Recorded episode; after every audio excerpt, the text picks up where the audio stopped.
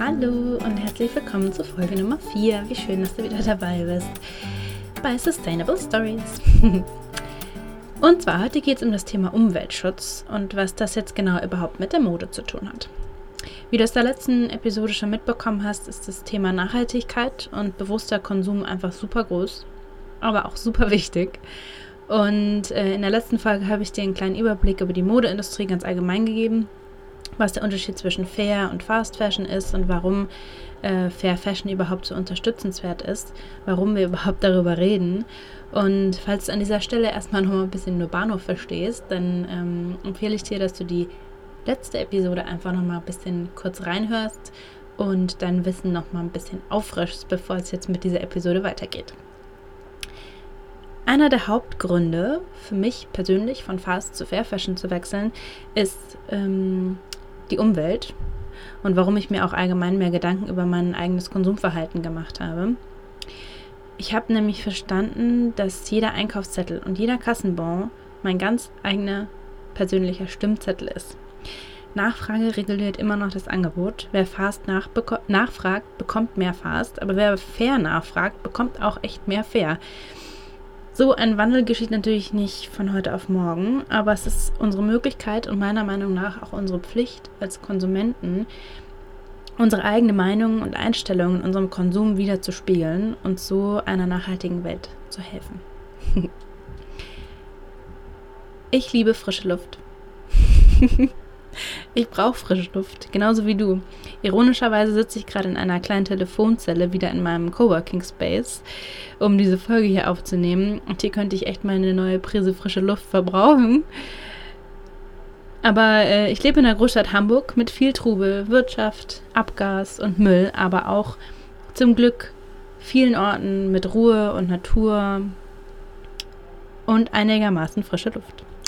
Ich bin äh, in der großen Runde eigentlich immer die Erste, die das Fenster wieder aufreißen will, um neue frische Luft reinzulassen. Unser Körper braucht frische Luft zum Denken, zum Durchatmen, zum Fokussieren und zum Abschalten. Ich schätze mich echt sehr glücklich, dass ich in Deutschland geboren bin und hier lebe. Ich nehme dieses Privileg der frischen und sauberen Luft hier echt äh, viel zu selbstverständlich im Alltag. Wenn mir die Luft hier in Hamburg dann doch mal zu eng wird, fahre ich gern an die See und merke jedes Mal, wie rein und klar die Luft dort ist und wie leicht mir auf einmal das Atmen fällt. Ja, ich weiß, auch hier in Hamburg und in ganz Deutschland ist das Thema frische und saubere Luft gerade mal wieder am Hochkochen. Das Thema Abgase und Autoindustrie verdient hier aber mal wieder eine ganz eigene Podcast-Folge. Wenn daran Interesse besteht, dann schreibt mir das gerne in den Kommentaren. Dann werde ich mich da mit dem Thema nochmal ein bisschen mehr befassen und mir das nochmal genauer anschauen. Aber was ich jetzt eigentlich sagen will, ist, dass wir hier in Deutschland auch mit unserer einigermaßen sauberen Luft echt noch gut dran sind und uns glücklich schätzen sollten. An vielen Orten dieser Erde schaut es dann nämlich ganz anders aus, um nicht zu sagen ganz schön grau und düster.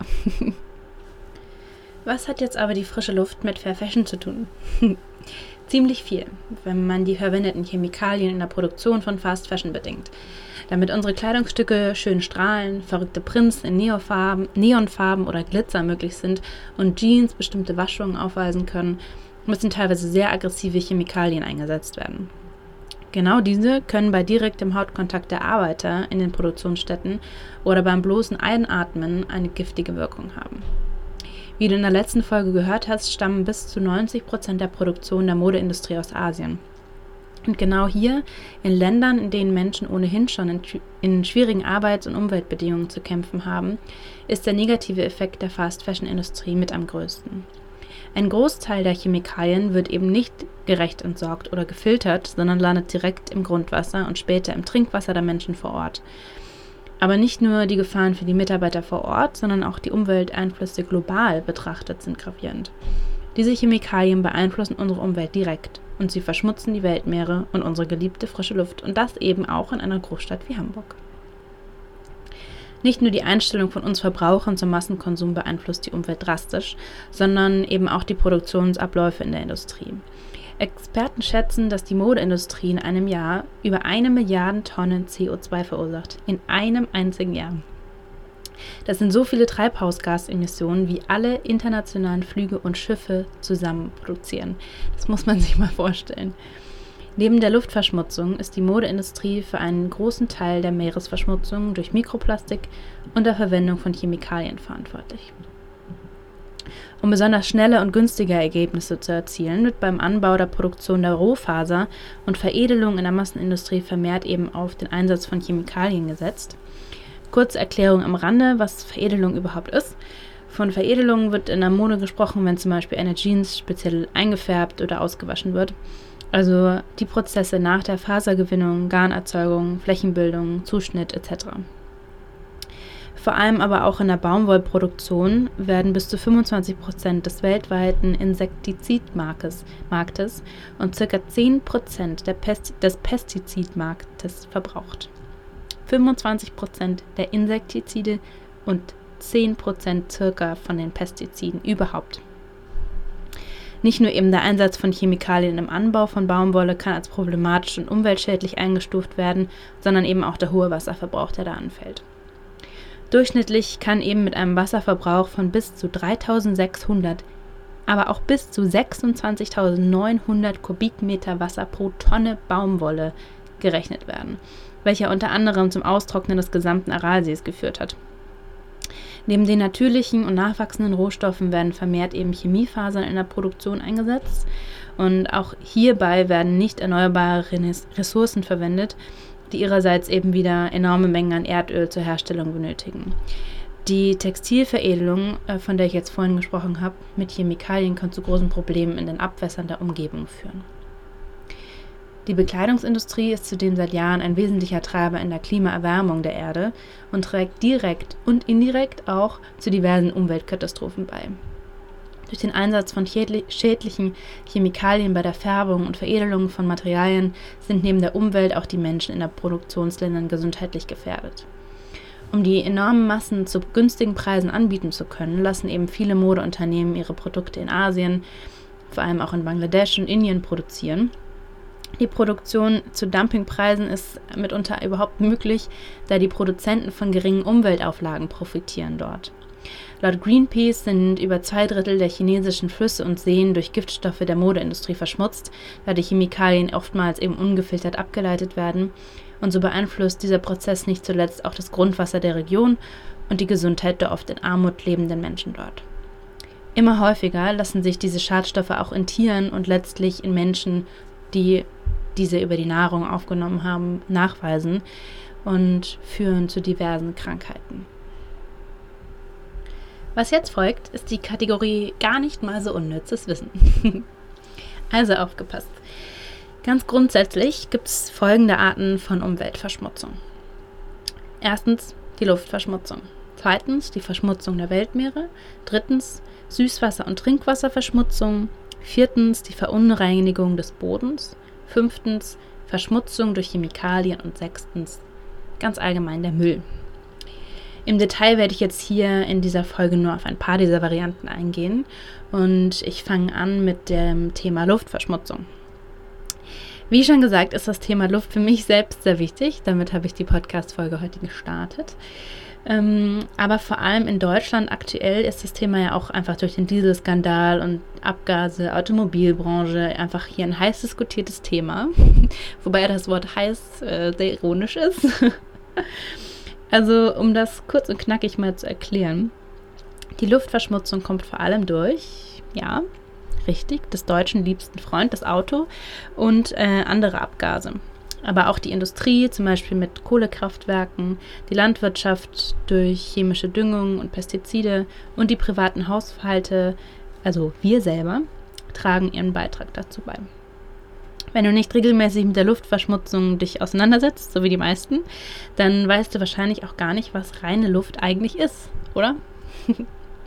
Keine Sorge, das wusste ich vorher auch nicht so genau. Also reine Luft besteht überwiegend aus Stickstoff, das sind ca. 78 Prozent, und unserem geliebten Sauerstoff, 21 Prozent, Argon, das macht ungefähr 0,9 Prozent, Kohlendioxid 0,04 Prozent und ein paar andere Spurengase sind auch noch dabei. Verschmutzte Luft ist also die Luft, die in ihrer natürlichen Zusammensetzung eben durch Emissionen potenzieller Schadstoffe verunreinigt ist. Und diese eine schöne, saubere Ursprungsluft, die gibt es allerdings schon lange nicht mehr auf unserer Erde. Und ähm, weil eben die Menschen seit Hunderten von Jahren negativ äh, darauf eingewirkt haben. Unreine Luft ist also in der heutigen Zeit schon völlig normal. Es stellt sich daher gar nicht erst die Frage, ob Luft verschmutzt ist oder nicht, sondern viel eher, welcher Grad an Luftverschmutzung noch vertretbar ist, ohne dass eben langfristige Folgen für Gesundheit und Umwelt auftreten. Und aus diesem Grund wurden eben auch von der EU äh, Richtlinien festgelegt, die heißen Luftqualität und saubere Luft für Europa. Das sind nämlich Grenzwerte zur Luftschadstoffeinhaltung. Nur um das mal kurz am Rande zu erwähnen. Das zweite ist die Verschmutzung der Weltmeere. Also eines meiner absoluten Herzensthemen. Falls du das noch nicht mitbekommen hast, du mir noch nicht so lange auf Facebook und Instagram und den sozialen Medien und auf meinem Blog unterwegs bist, das ist eines meiner wirklichen Herzensthemen. Weltmeere und die immense Plastikverschmutzung. Das geht mir wirklich sehr ans Herz. Darüber kann ich wirklich auch eine komplette Episoden, mehrere Episoden füllen wahrscheinlich. Ich werde das jetzt hier mal nur ganz kurz anreißen, weil es ein wirklich wichtiges Thema ist. Das Traurige ist eben an der Verschmutzung der Weltmeere, dass der Großteil der Verschmutzung bei uns an Land geschieht. Also Tiere und Natur unter Wasser haben damit absolut überhaupt nichts am Hut und sind eindeutig die Leidtragenden in der Geschichte. Müll wird einfach gedankenlos an Stränden liegen gelassen oder mutwillig dort deponiert, weil es teilweise in den Ländern dort auch gar kein Müllentsorgungssystem so wirklich gibt. Ähm, ein trauriges Beispiel von Gift im Meer ist ohne Frage letztes Jahr geschehen. Im Januar 2018 äh, stößt nämlich ein iranischer Öltanker mit einem chinesischen Frachter zusammen. Und der beginnt dann einfach tagelang sofort zu brennen und letztendlich sinkt er dann nach einer Woche einfach in, ins Meer. Die Umweltschäden sind katastrophal, aber es sind keineswegs eben nur die großen Katastrophen, sondern eben auch unser eigener Müllverbrauch, der für die Weltmeere wirklich wichtig ist. Und ganz besonders eben der Plastikmüll. Spätestens bei der Tatsache, dass diese Verschmutzung auch uns direkt körperlich beeinflusst, sollten wir also umdenken. Stell dir mal vor, du isst einen Fisch, der nicht nur mit Mikroplastik kontaminiert ist, sondern eben auch in einem Meer herumgeschwommen ist, das Öl hatte, also von einem Ölleck betroffen ist. Genau dieser Fisch mit genau diesem Plastik und genau diesem Öl landet also in deiner Nahrung und am Ende auch in deinem Körper. Also müssen wir uns die Frage stellen, wollen wir das? Jetzt mal ehrlich, also wenn dir das nicht ausreicht, dass unsere Weltmeere im Plastik versinken, sollte dir aber das ausreichen, dass dein eigener Körper dir wichtig ist. Gegen Tankerunglücke kann ich und auch du jetzt direkt nichts machen, das ist richtig. Aber gegen unseren eigenen Müll können wir was tun. Der Müll, der direkt vor deinen Augen jeden Tag entsteht.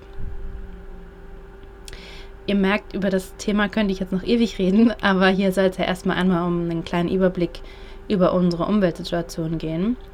Also geht es weiter mit dem nächsten Thema, nämlich Süßwasser- und Trinkwasserverschmutzung. Sauberes Trinkwasser gilt als eines der wichtigsten Güter der Menschheit. Dennoch nimmt die Trinkwasserverschmutzung auch in den entwickelten Ländern zu, was die meisten wahrscheinlich gar nicht gedacht hätten. Wie ich schon erzählt habe, ist es in der Modebranche üblich, eben in Niedriglohnländern zu produzieren, weil es einfach günstig und schnell geht. Diese Niedriglohnländer haben aber eben meistens auch sehr geringe Umweltauflagen und wenig Kontrollsysteme, um das überhaupt zu überprüfen. Nicht selten kommt es daher vor, dass Fabriken eben ihr Abwasser ungefiltert in die Flüsse und somit in die Meere weiterleiten. Und stellt euch nur einfach mal vor, wie viel Abwasser zum Beispiel bei der Produktion von einer Jeans anfallen. Einer, einer einzigen Jeans um die unterschiedlichen Waschungen und Blautöne Töne zu bewirken, wird der dunkle Indigostoff meistens eben oft mit chemischen Mitteln geblichen und immer wieder ausgewaschen. Und genau dieses Abwasser von dieser einen Jeans ist in den armen Gebieten eben nicht selten auch das einzige Trinkwasser, was dann da landet. Auch dieser Themenbereich Umwelt und Umweltverschmutzung durch die Modeindustrie ist wieder so riesig und viel zu groß für eine einzige Podcast-Folge. Und wie immer gilt, wenn ihr einen bestimmten Bereich schmerzlich vermisst oder euch eben noch mehr Details in einer anderen Richtung wünscht, dann schreibt mir einfach unter dieser Folge einen Kommentar oder schreibt mich auch direkt an eine E-Mail oder über Social Media. Ganz easy. Ich weiß auch nicht, keine Angst, ich schreibe auch gerne zurück. Ähm, und nur ist vielleicht gut zu wissen, aber von ein paar Nachrichten von euch habe ich auch schon wertvolle Informationen rausgezogen, die dann zu einem neuen Blogbeitrag wurden oder einfach tolle neue Anregungen entstanden sind. Also es lohnt sich, es kommt bei mir an und ähm, ich nehme das auch sehr, sehr gerne an.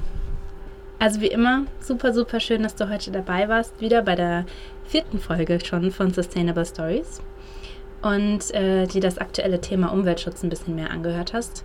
Wie gesagt, ist nur ein ganz, ganz grober Überblick. Da kann man noch so viel mehr in die Tiefe gehen. Aber hier geht es jetzt erstmal darum, dass du einen ersten Überblick bekommst, warum das Thema Nachhaltigkeit und auch in der Mode so wahnsinnig wichtig ist. Und wenn dir mein Podcast Sustainable Stories gefällt, dann freue ich mich wahnsinnig, wenn du ihn hier ähm, einmal abonnierst, einen Kommentar äh, runterschreibst, wie es dir gefallen hat oder was ich vielleicht noch anders machen soll, irgendwelche Themenvorschläge, die du hast. Und wenn du ihn vielleicht auch einfach deinen Freunden empfiehlst, von denen du denkst, die könnte das auch interessieren. Und das ist wichtig, dass wir da alle so ein bisschen ins Umdenken kommen, weil es kann nur ein Wandel geschehen, wenn wir alle da irgendwie mit drin sind. Und der erste Schritt ist einfach, das Wissen ein bisschen aufzubauen. Also vielen Dank fürs Zuhören. Bis zum nächsten Mal. Bis dann.